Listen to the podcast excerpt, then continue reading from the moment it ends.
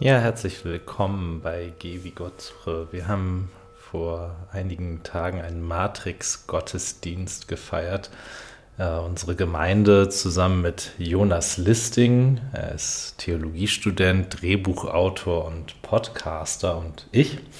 Und in dem Gottesdienst haben Jonas und ich uns unterhalten darüber, was der Matrix-Film für uns bedeutet, für unseren Glauben, unser Leben, unser Sein und äh, wie wir ihn theologisch sehen und äh, ja, unsere, er unsere Sicht äh, auf den Glauben beeinflusst hat. Und äh, ja, hört da doch mal gerne rein. Lasst euch äh, am Anfang nicht von dem Hall irritieren. Äh, das wird dann im Laufe des Hörens besser und da hört man sich auch rein. Also viel Spaß beim Zuhören und wünsche euch gute Erkenntnisse. Genau, was ist die Matrix? Das ist die Frage, um die sich der gleichnamige Film aus dem Jahr 1999 dreht. Der Film ist also nur ein Jahr jünger als ich und ist trotzdem sehr gut gealtert. Es geht in dem Film um den Programmierer Thomas Anderson, der führt ein Doppelleben. Tagsüber ist er Programmierer einer angesehenen Softwarefirma und abends ist er ein Hacker mit dem Namen Neo. Und er sucht sein ganzes Leben lang nach einer Frage, die er gar nicht so richtig beantworten kann. Irgendwas in seinem Leben stimmt nicht, irgendetwas kann er nicht beantworten. Und eines Tages begegnet er einer sehr mysteriösen Frau, Trinity. Und die kennt irgendwie seinen Namen. Und sie weiß auch die eine Frage, die Neo sich sein ganzes Leben lang stellt. Was ist die Matrix? Und Trinity hilft ihm zu einem Kontakt zu einem Mann namens Morpheus, der offenbar schon ganz lange nach Neo sucht.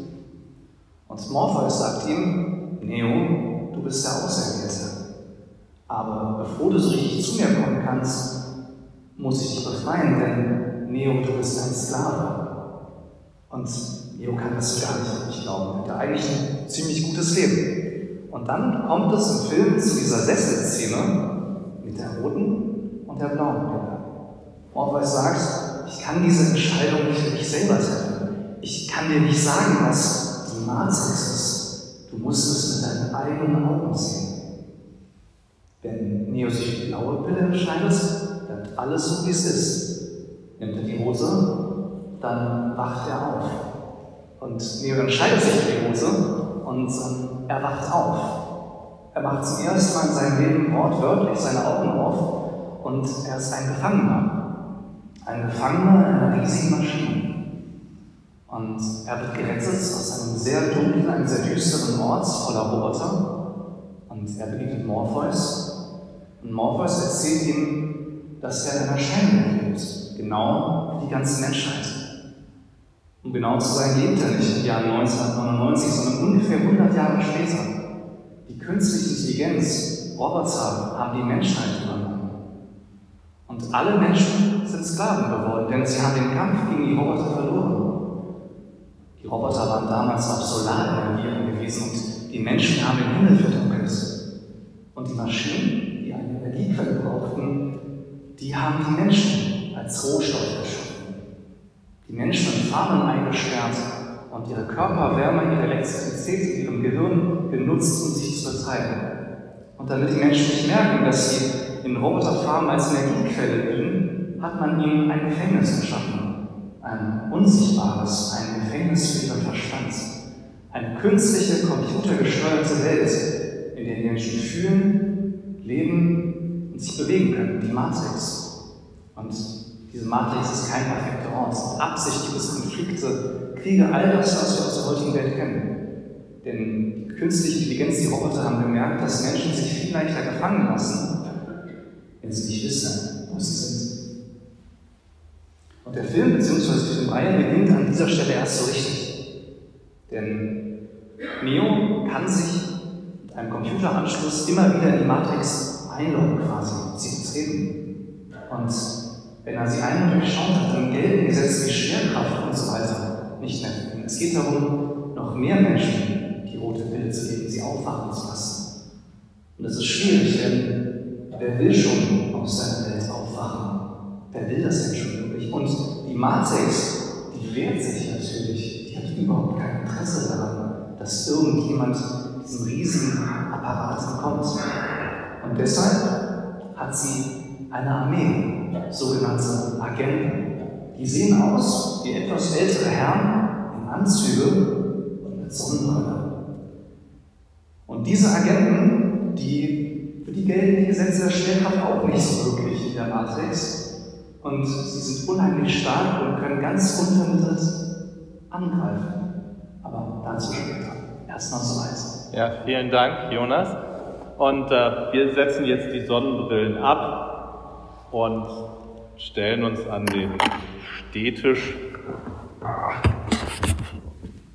und unterhalten uns jetzt über den Film Die Matrix und was der jetzt mit dem christlichen Glauben und mit uns zu tun hat. Und erstmal erste Frage an dich, Jonas. Du hast das ja echt toll geschildert jetzt für uns. Ähm, wenn du den jetzt guckst, den Film, ne, was fasziniert dich an, an, dem, an der Matrix? Es sind ja vier Filme mittlerweile. Was, was, was äh, interessiert dich? Was fasziniert dich daran? Warum guckst du das? Ich glaube, es ist dieselbe Faszination, die Menschen haben, wenn sie Star Wars oder Harry Potter zum ersten Mal schauen. Weil in beiden oder allen drei ersten Filmen, auch bei Matrix, dieses Gefühl aufkommt, das ist keine Fantasiewelt, sondern jeder und jeder könnte das sein. Mhm. Okay, ja.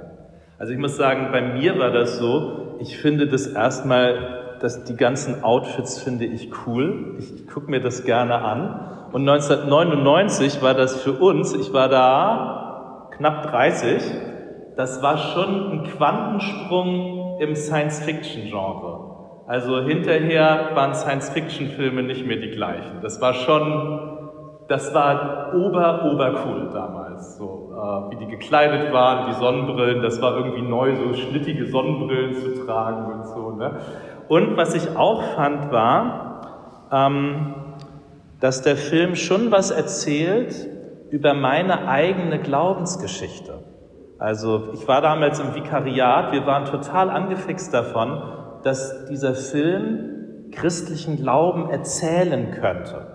Ähm, Im Sinne von, als ich zum Glauben kam, ähm, da war das schon so, dass ich das Gefühl hatte, als würde ich irgendwie aufwachen und die Welt mit völlig neuen Augen sehen. Bei mir war das so, ich war in den USA und das war so ein Erweckungsprediger und das war bei mir echt so von einem Moment auf den anderen, ein bisschen so wie bei dieser roten Pille, dass ich dachte, ach so kann man das Leben auch sehen. Das, das ist ja, und darüber würde ich gerne mit dir reden, Jonas. Ähm, also sehr ob gerne. du das nachvollziehen kannst und in, inwiefern so, ihr habt ja auf eurem, ähm, in, in, eurer, sag ich mal, Instagram-Clique äh, so das Body-Shaming-Projekt am Laufen, was ich ziemlich ähnlich fand.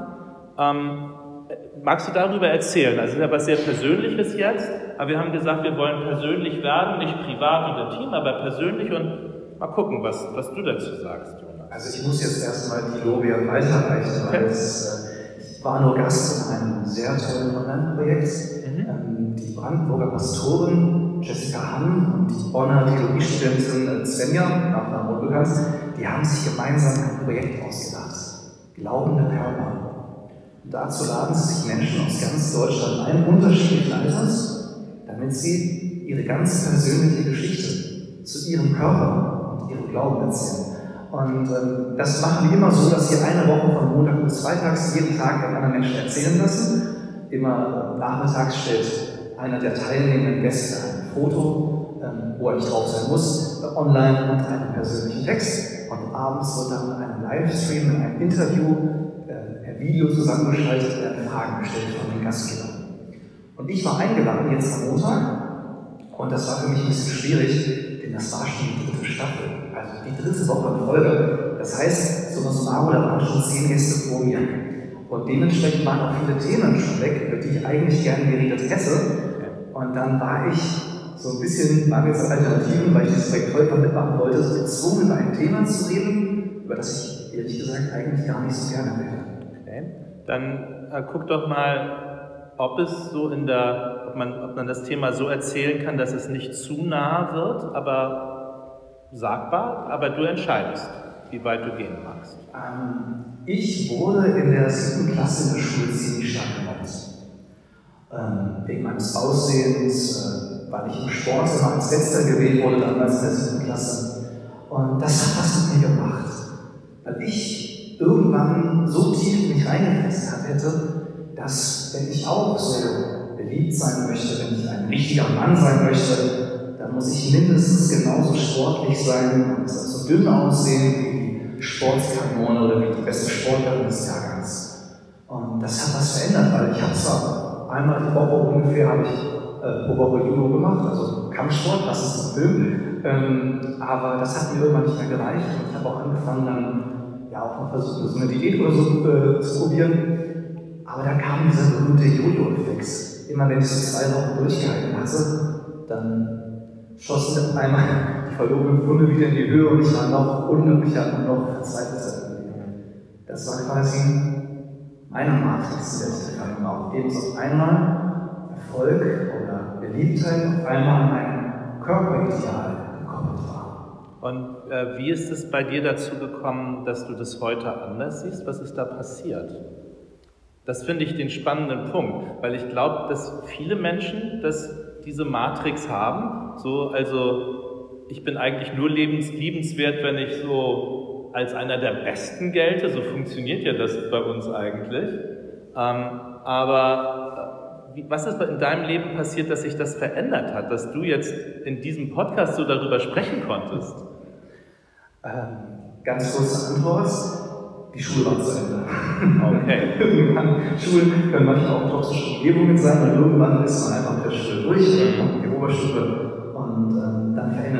Umfeld und auch so ein bisschen so, so die Gedanken. Auf der anderen Seite ermüdet man auch, weil es ist anstrengend, immer ein Ideal hinterher zu jagen, egal welcher Art.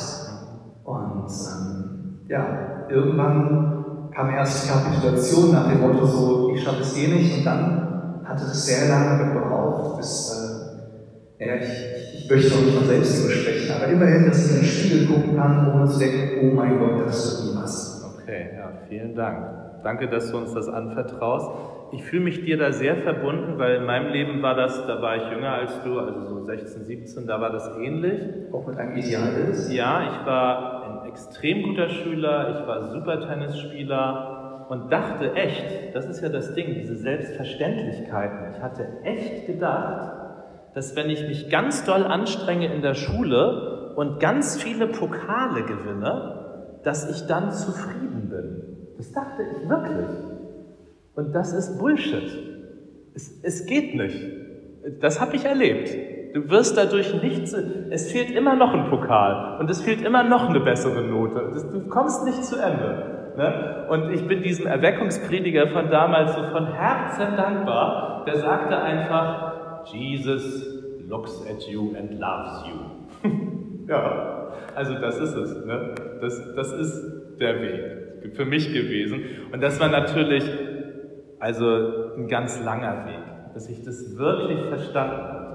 Und, und der hört ja nicht auf. Ich kann jetzt nicht von mir behaupten, ich hätte das wirklich verstanden, sondern so, das geht ja immer weiter, bis wir sterben ne? und dann hoffentlich darüber hinaus. So, dass wir, dass wir verstehen, dass der Weg ist, sich von Gott lieben zu lassen und diese Liebe dann durch sich hindurchgehen zu lassen. Ne? Und wenn ich jetzt mal auf die Theologiegeschichte schaue, ich würde dich gerne auch als Theologen einmal ansprechen. Ne? Also mir geht es so, ich entdecke dieses ähm, Schema, dieses Matrix-Schema in ganz, ganz vielen Bereichen der Theologie. Zum Beispiel Martin Luther.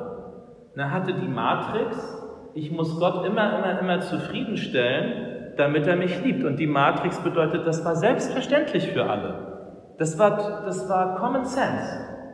Bis er merkte, irgendwie führt das nicht weiter. Und dann hatte er ja sein Rechtfertigungserlebnis, dauerte auch mehrere Jahre vermutlich, ne? Ähm, und äh, hat dann seine Briefe immer, habe ich ja schon oft erzählt, aber immer wieder unterschrieben mit Martin der Befreite. Es ist auch so eine Befreiung aus, einer Matrix, könnte man sagen. Ne? Jonas, hast du irgendwie, wenn du so auf Religions- und Theologiegeschichte guckst, wir hatten ja so ein bisschen gekramt, was würde dir als erstes einfallen für jetzt?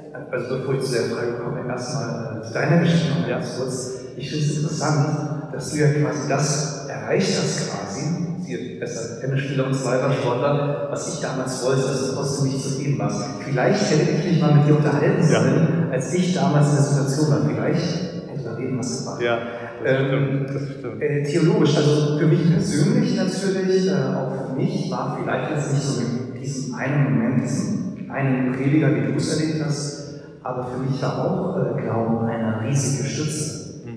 Das war irgendwie diese Gewissheit des Glaubens, dass wir in der Liebe Gottes gerettet sind, mhm. dass das Hinterreich Gottes offen steht und dass dort keine Ideale irgendwie herrschen, nach denen dort Menschen in Kategorien einsortiert werden.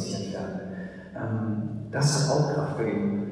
Aber leider auch, ich habe mich so, so nach meiner Konfirmationszeit langsam kirchlich immer mehr beschäftigt und engagiert. Leider kam auch diese Erkenntnis ein bisschen zu spät, leider. Äh, das hätte ich auch ein bisschen früher gebraucht, ähm, bevor ich in meiner Matrix gelandet war. Ja gut, Neo ist ja in dem Film auch, also ungefähr dein Alter jetzt, ne? Äh, ich glaube sogar ein ganz bisschen älter. Ja, ein bisschen, ne? Und streng genommen gibt es eine Szene im Film, wo Morpheus äh, zu Neo sagt, eigentlich bist du ja schon zu alt, um aus dieser Matrix rauszukommen. Stimmt. Also eigentlich, ne, also du hast schon so viele Gewohnheiten und so weiter, eigentlich retten wir nur Menschen, wenn die ein bisschen jünger sind. Du steckst schon ziemlich tief in der Matrix. Ja, das stimmt. Und Neo es trotzdem geschafft. Ja. ja, wir beide haben nochmal geguckt, ähm, Platons Höhlengleichnis, gleicher Stoff. Ne? Äh, wem das nicht bekannt ist, ganz kurz zusammengefasst. Willst du es sagen? Oder? Kann ich machen. Ja, mach du. Schule. Also, mach du mal. Äh, Schule ist nicht alles schlecht, nur weil es du den Eindruck erweckt hast. Ich habe tatsächlich, obwohl ich heutzutage Pastor bin, ich habe tatsächlich Religionsunterricht abgewählt, um Philosophie zu nehmen. Ich habe mich in Religion immer so gelangweilt. Und äh, in Philosophie habe ich vieles Neues gelernt, zum Beispiel Platons Höhengleichnis. Platon hat sich eine Geschichte ausgedacht, eine beispielhafte Geschichte von Menschen, die in einer Höhle gefangen sind. Und sie sind alle mit dem Rücken zum Ausgang an einer Mauer gekettet. So, der Ausgang ist einfach mal dort bei der Tür. Und die Menschen gucken die Höhlenwand an und sie sehen ganz viele Schatten. Weil durch den Höhleneingang und durch ein Feuer, das brennt, sehen sie Schatten, die über die Mauer, über ihre Köpfe hinweg an die Wand geworfen werden. Und äh, ihre Wächter, die Menschen, die sie gefangen gehalten haben, die halten auch so Figuren von Tieren über die Mauer und lassen die Schatten an der Wand stehen. Und diese Menschen sind sehr lange in dieser Höhle gefangen und sie kennen nichts anderes als die Bewegungen und die Erscheinungsbilder der Schatten an der Wand. Und eines Tages wird einer dieser Gefangenen befreit er kommt auf die andere Seite der Mauer, er sieht, was wirklich diese, diese Schatten, diese Bilder an der Wand sind. Und ähm, er ist so verängstigt, dass er freiwillig zurück in die Höhle möchte. Und als er den anderen Gefangenen davon erzählt, dann glauben ihm alle gar nicht, weil sie ihr ganzes Leben lang sich Jahre von Gefangenschaft von diese Schatten kennen. Und Platon sagt, würde man diesen Menschen zwingen, diesen Gefangenen, der freiwillig zurück in seine Scheine möchte, würde man den zwingen, zurück auf die andere Seite der Mauer zu gehen, dann würde er erstmal geblendet werden. Er würde nicht zuerst die Figuren angucken, die hochgehalten werden, die Schatten erzeugen. Sein Blick würde immer zuerst auf die Schatten selber fallen, weil er nicht erkennen kann, dass das eine das Abbild des anderen ist. Ja, vielen Dank. Also gleicher Stoff, habt ihr erkannt, ne? Das ist praktisch, der Film ist so eine Übersetzung in, in so Science-Fiction-Form. Ähm, wenn man mal so durch die Theologiegeschichte guckt, dann Rudolf Bultmann, vielleicht sagt das manchen was, es ist im Existenzialismus ein äh, Theologe gewesen, du bist in die Entscheidung des Glaubens geworfen. Gleiche Sprache. Ne? Glauben heißt sich immer wieder je und je neu für Gott zu entscheiden. Also so äh, ziemlich ähnlich. Ähm, und jetzt ist aber nochmal wichtig, das muss man echt dazu sagen, der ganze Film beruht auf der Philosophie von einem äh, französischen Philosophen Jean Baudrillard, der hat in Paris Philosophie gelehrt. Ähm, und ähm, der sagte Folgendes, wenn du aus Disneyland rauskommst, dann kommst du nicht zurück in die reale Welt, dann gehst du nur in ein noch größeres Disneyland. Ähm, und der sagte, du kannst dem Matrix-Konzept nicht entkommen. Also diese Unterscheidung zu wahrem Leben erwachen und Neo und die sind dann nicht in der Matrix, das sagt er, ist nicht richtig, sondern die sind dann wieder in der Matrix, nur eine andere. Und die Frage, und man kann im Grunde nur entscheiden, also wenn im Grunde geht es darum, bin ich mir meiner Selbstverständlichkeiten bewusst? Und wenn ich nicht mehr einverstanden bin mit meinen Selbstverständlichkeiten, wofür entscheide ich mich dann? Und da gibt die Bibel echt eine klare Richtung vor. Der Kompass heißt, Gott ist Liebe. Das ist der Kompass. Und wenn deine Selbstverständlichkeiten damit irgendwie in Übereinstimmung zu bringen sind, sagt die Bibel, das könnte der Weg sein. Aber der Konjunktiv ist wichtig, weil zum Beispiel so im, wenn du verschiedene Religionen nimmst, für unsere muslimischen Geschwister, die haben eine ganz andere Matrix. Da ist Mohammed der Prophet. Und, und das geht doch dann darum, die, die Matrixen miteinander in Kontakt zu bringen und zu gucken, was dann britzelt und passiert. Also keiner könnte sagen, meine ist nur die wahre. Also für mich ja, für uns hier ja, ist Jesus Christus der Erlöser. Aber das, und das wäre schön, wenn das viele entdecken für sich. Ähm, aber das können wir niemandem sagen, dass, dass er jetzt lügt oder in der Unwahrheit lebt, das geht nicht. Sondern die Frage ist immer Abgleich mit dem Kompass der Liebe. Jonas. Und man muss ja auch an zwei Dinge denken, wieder die Referenz zum Film. Einmal, dass jede und jeder selber sich befragen muss von inneren Zwängen, von Idealbildern, die einen knechten. Und zweitens, dass die Matrix sich wehrt im Film in der Gestalt von den Männern in Anzügen und Sonnenbrille und in echt mit Gewohnheiten oder mit Menschen, die einem die falschen Ideale vorhalten. Jesus, vielleicht jetzt eine gewagte Referenz zu mir, Jesus, der selber gesagt hat, hey, ne, ihr seid befreit oder ich versuche euch den Weg der Befreiung der Liebe zu zeigen. Dem wurden ja auch nicht Tür und Tore geöffnet. Im Gegenteil, selbst die Menschen, die unter dem System der Unterdrückung gelitten haben, selbst sie haben ihn verfolgt. Es gibt da so einen schönen Satz aus dem Matrix-Film, wo Morpheus sagt, dass manche Menschen so sehr unter inneren Zwängen und dem System leiden, dass sie es selber am Leben erhalten, weil sie gar nicht mehr ohne können und es sich nicht vorstellen können. Hm, okay. Jede persönliche Matrix kann sich wehren. Ja, vielen Dank nochmal für den Hinweis, sehr schön. Also das sind jetzt so unsere Gedanken dazu. Ne? Und wenn jetzt nicht Corona wäre, würden wir das Mikro freigeben für eure Beiträge dazu. Ne?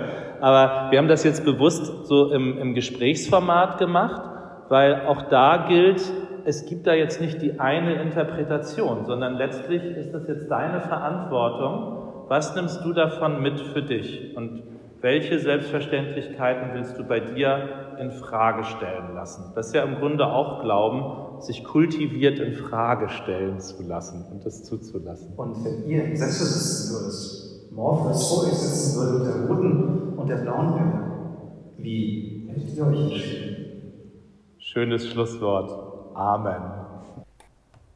Ja, ihr Lieben, das war unser Talk im Gottesdienst. Jonas Listing und ich über Matrix. Mir ist im Nachhinein nochmal aufgefallen, dass mir ein Gedanke da so mh, hm, ja nicht so präsent war. Der ist mir hinterher sehr präsent geworden. Und zwar, ähm, dass sich ja Gott für die rote Pille entschieden hat und sie gegessen hat, indem er sich ganz für uns Menschen, ganz für alle Verzweifelten, Traurigen und Ängstlichen entschieden hat äh, für das Volk Israel, äh, die Sklaven, Sklavinnen in Ägypten, die er befreit hat und in Jesus Christus für uns am Kreuz, für alle Menschen.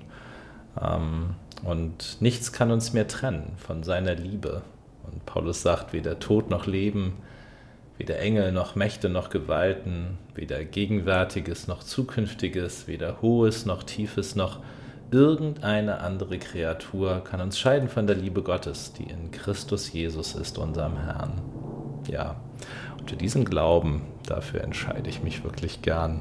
Ihr Lieben, geh wie Gott suche. Schön, dass ihr zugehört habt. Ciao.